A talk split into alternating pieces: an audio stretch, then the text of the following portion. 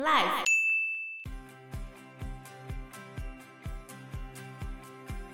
有一个法国作家叫做古斯塔夫·福楼拜，他在一八六二年有出版一个历史小说叫做《萨朗波》，然后这个《萨朗波》里面有描述着对巴黎城献祭时的那个画面，会把那些童男童女丢到那个烧热的铁板上面，然后献祭孩子就对了。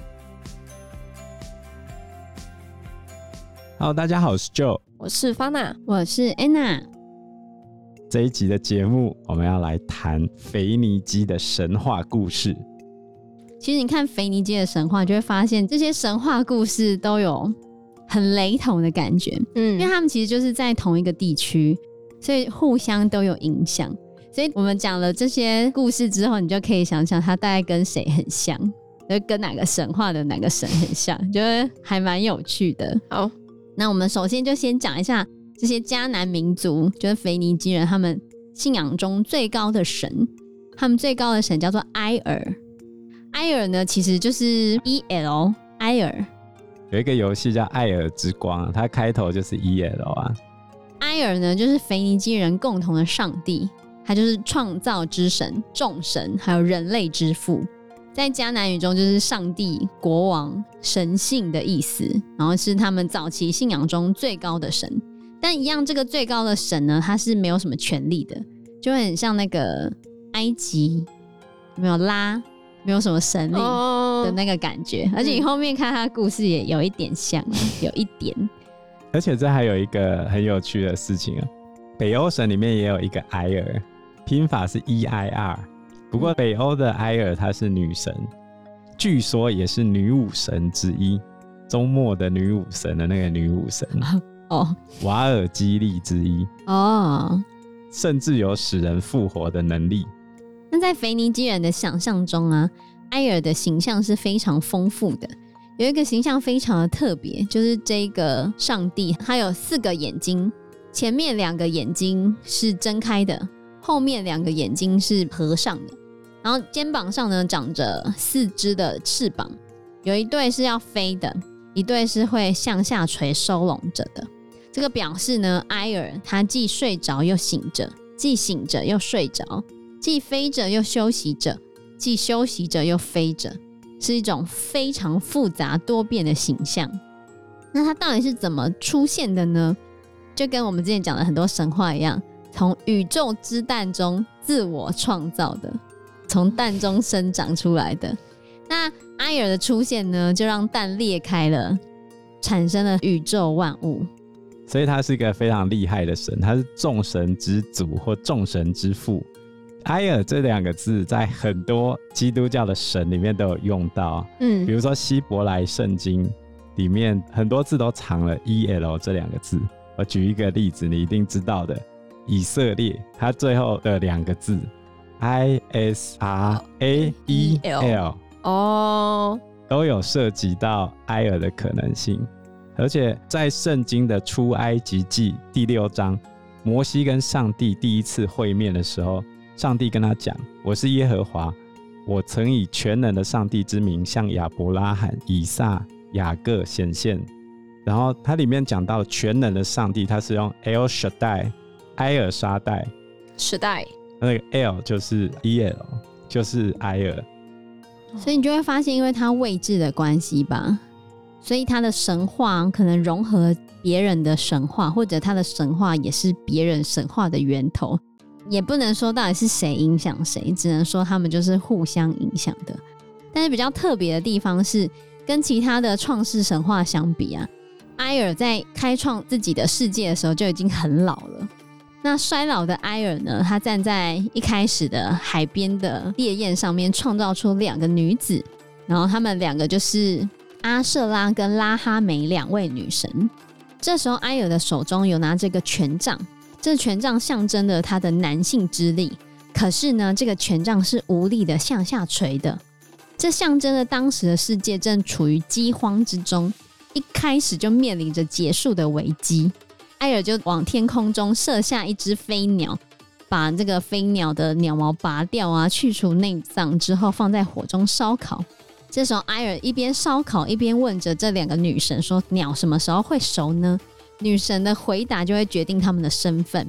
然后有两种可能，有一种可能是：“哦，父亲，你的权杖下垂，权标从你的手中脱落。”如果他是这样回答的话呢，他就会变成埃尔永恒的女儿，埃尔就不会再创造出任何的东西，世界上就只会有他，埃尔跟那两位女神。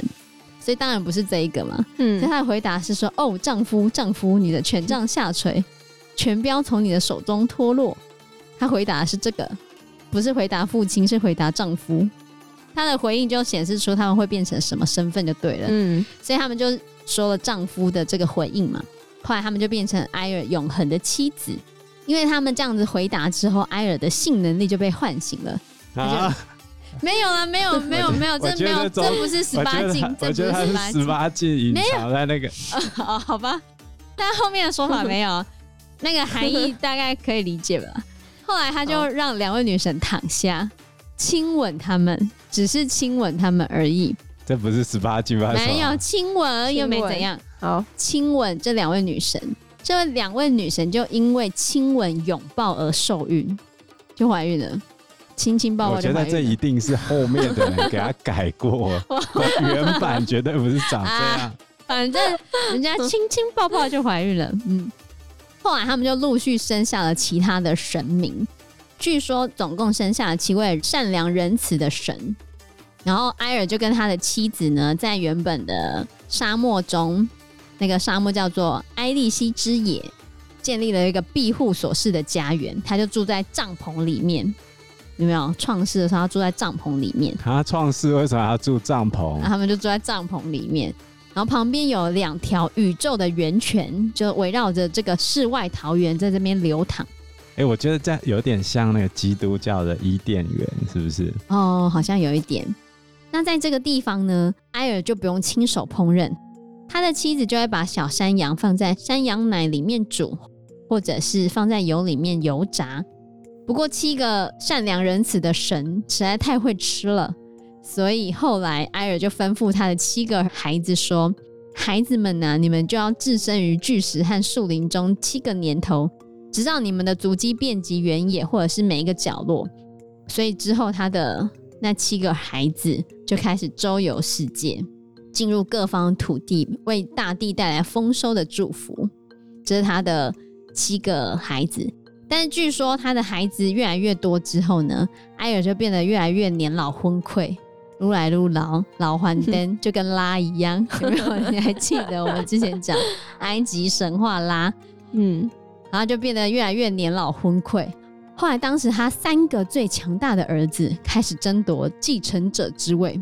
这三个儿子分别是风雨之神巴利、海神雅姆跟冥王莫特。有没有很像宙斯？很像波塞顿跟黑帝斯。所以我就说，这些神话之中都有互相对，有互相影响、雷同之类的。但是。在这个故事里面，因为腓尼基人是海洋民族，经商起家的关系，他们一开始说的是海洋之神雅姆的力量是最强大的。有一些腓尼基的传说，甚至认为他是埃尔的长子，所以埃尔对于雅姆非常的宠溺，几乎予取予求，非常的包庇他。然后据说雅姆呢，诞生于海洋中的火山，它是火山喷发产生的。所以他有非常强大的扰乱自然的力量，也掌握着海洋的狂暴之力。然后有一些美索不达米亚地区会把雅姆描绘成大海蛇的样子，所以像小亚细亚传说里面有说什么七头海蛇啊，据说就是雅姆的化身。然后他也是迦南习俗中那种水断审判的大法官。什么叫水断审判？就在迦南民族这边审判的方式，有一些嫌疑犯，你查不出他的罪状的话，他就被丢入深深的海水里面，无罪的人就会浮起来，有罪的人就会沉下去。哦，这就是后来中世纪女巫审判的方式啊。嗯，哦，审判决的方法，这是无罪的会浮起来，不一样。有点类似啊，女巫审判是你沉下去，你就不是女巫。那沉下去就死了，浮上来就是女巫，浮上来也会死，都会都死。但是这边的水断法就比较合理啦，浮上来代表。可是正常来说就会浮啊。对啊，好像是这样子。然后埃尔非常宠爱他，他还允许亚姆在大海的深渊中建造自己的宫殿啊。然后这是万神之主才有的权利耶。所以后来巴利就生气了，巴利非常的不满，所以亚姆决定要拿巴利开刀。有一次在埃尔召开众神的宴会的时候，突然闯来了两位亚姆派来的使者。这亚姆派来使者就跟埃尔讲说：“把巴利交出来，他要变成养母永远的奴仆，他的黄金也会被接收。”然后巴利就非常生气，看着埃尔，就看着他爸，怎么可以让哥哥这样对我呢？没想到埃尔就说：“啊，既然养母都提出要求了，那就让巴利变成他永远的奴仆好了，直到永远。”哈？怎么？为什么？你大儿子这么嚣张，那、嗯啊、你就说好啊，把你小儿子就去当大儿子的奴隶，莫名其妙哎、欸，有没有很像太阳神拉那个萧萧还灯还灯的时候？天哪，就觉得大儿子就好棒棒，各种棒棒这样子。嗯然后巴利就觉得很生气，怎么可以有这么偏心的糊涂父亲呢？他本来想要掏出一把刀，你以为他要杀埃尔吗？没有，他就想要杀死那两位使者。而这时候呢，巴利的妹妹叫做阿纳特，还有他的姐姐阿斯塔蒂，就紧紧拉住他，叫他忍耐啊，等待时机再来报复吧。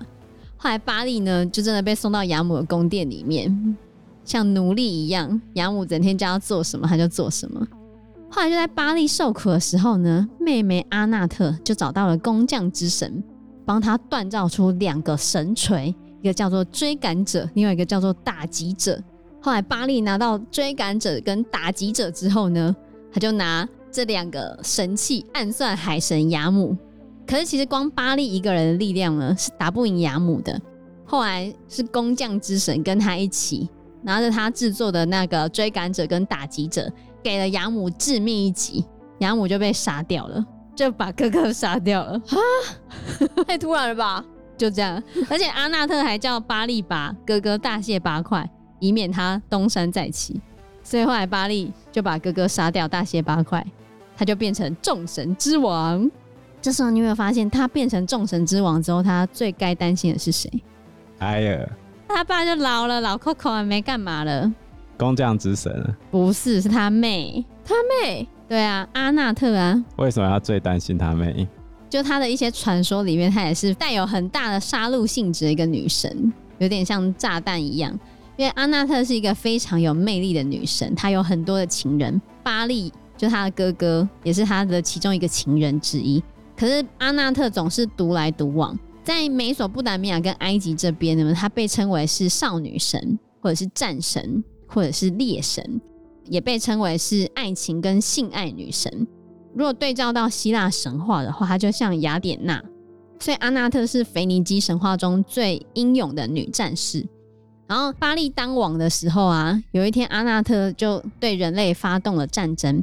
有一个说法就是他去打猎的时候，然后那些人类不太鸟他，不尊重他，他就生气，然后就开始手起刀落，手起刀落。然后就把人杀了个片甲不留，很可怕吧？对啊，所以这些人类就不尊重他嘛，他就杀了城市的孩子，还杀了海边所有的人，让日出之地的居民荡然无存，就杀光了很多人就对了。然后后来巴利想说，你杀光人以后，谁要来拜我们？对啊，所以后来巴利只好跟阿纳特讲说，告诉你自然的奥秘。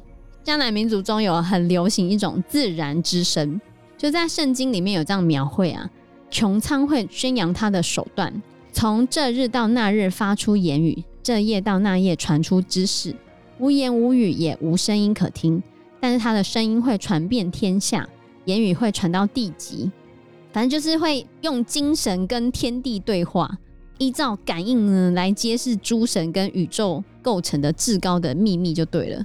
所以巴利就说：“我要告诉你，这个自然之声，大自然拥有灵性啊，好，反正就是这个是统治世界的王者才会有的奥秘。”然后他就说：“我会告诉你这件事情，你不要再杀人了。”后来阿纳特才停止了杀戮，这样子。后来巴利终于当上众神之王了，然后阿纳特也没有再杀人了。这时候他就说他要盖他自己的神殿。可原本埃尔呢不愿意让巴利盖自己的神殿，因为他觉得你杀了我最爱的大儿子，你还敢跟我说你要盖自己的神殿，而不想理他。他本来还要想叫巴利的姐姐去讨伐巴利，嗯，然后就后来妹妹阿纳特就很生气，跑去跟埃尔咆哮一番，埃尔就被吓到了，就说好吧，那你去问你妈，去问他妈妈阿舍拉，就妈妈说好啊，所有的孩子都有自己的宫殿，就只有巴利没有，当然要让巴利盖宫殿呢。所以后来巴利就盖了他自己的宫殿，可他很担心他的宫殿如果有窗户的话，他的女儿光明女神、雨露女神、大地女神会飞出去不回来，然后他也害怕他的兄弟冥王莫特会从窗户溜进去他的宫殿中兴风作乱，但他后来还是盖了有窗户的宫殿，反正工匠之神建议他，所以他还是盖了。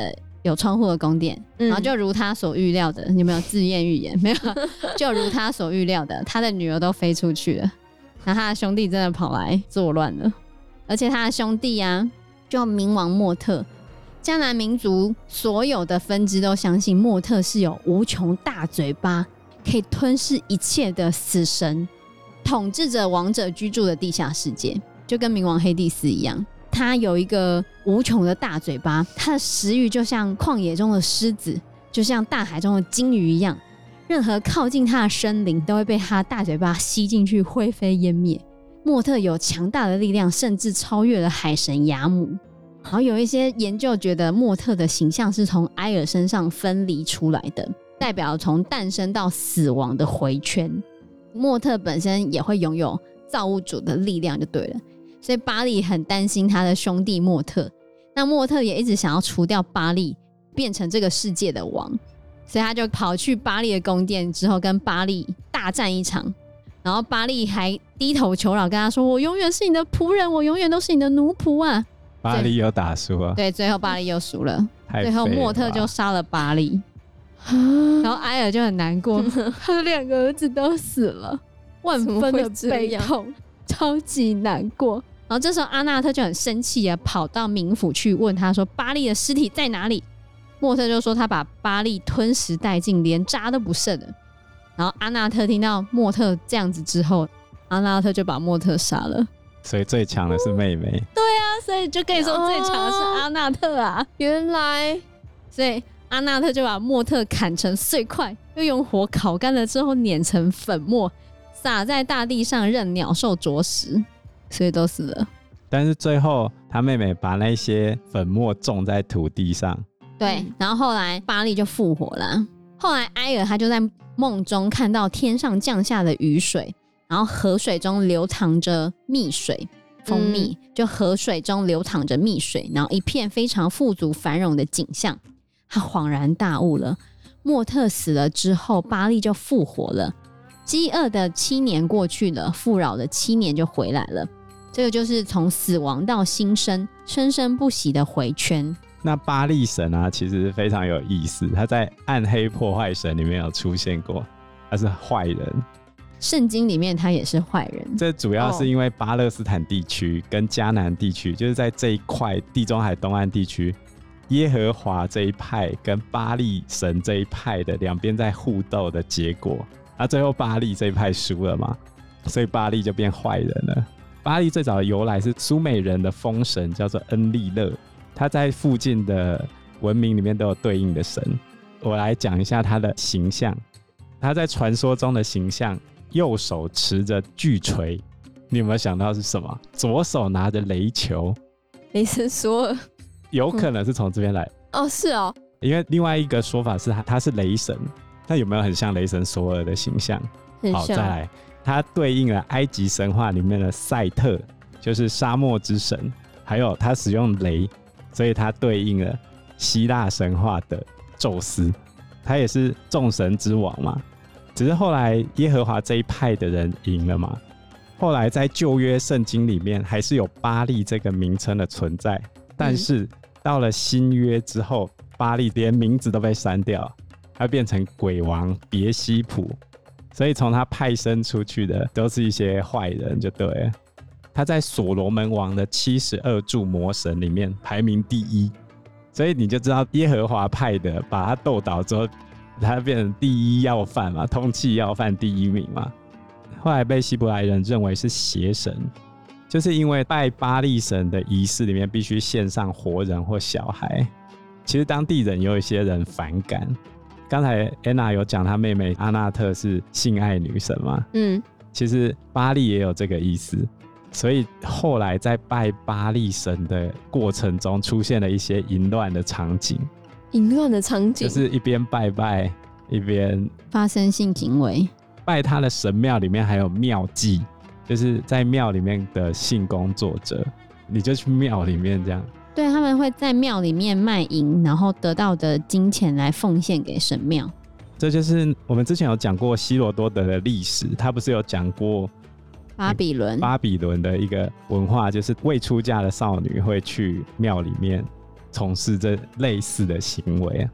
因为希罗多德他未必有准确去到那个地方看过，所以很有可能是从这样子的一个习俗演变过来的东西。妙计，那其实妙计在其他文明里面也有，比如说婆罗门教也有大量的妙计，所以后来在中世纪的著作。所罗门的小钥匙里面的七十二柱魔神里面，巴利就拥有隐形的能力，然后精通性爱跟法律的知识，然后通常是用一个猫人蟾蜍组合的相貌出现，就变成坏人了。但是在原先腓尼基人里面，他是主神嘛，当然不可能把它画成这个鸟样啊。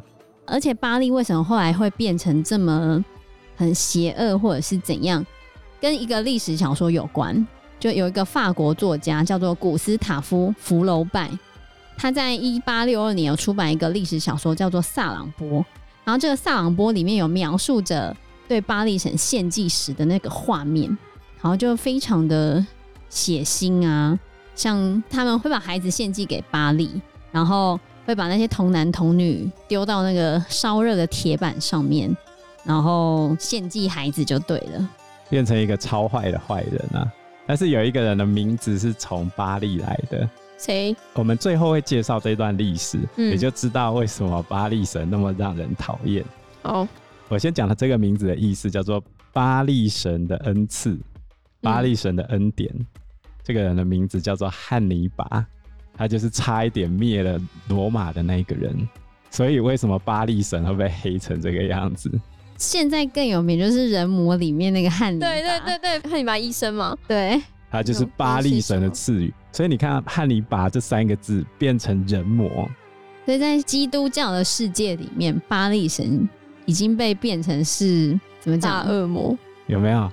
有献祭、性爱、死亡，对，就已经变成是邪恶的这种的象征就对了啦。嗯，那我们巴力神的故事先讲到这个地方。在下一节节目中，我们会继续介绍腓尼基的其他神奇跟后面的历史故事，大家敬请期待。好，那我们这期节目就先到这个地方喽。谢谢大家，谢谢大家，拜拜，拜拜。拜拜。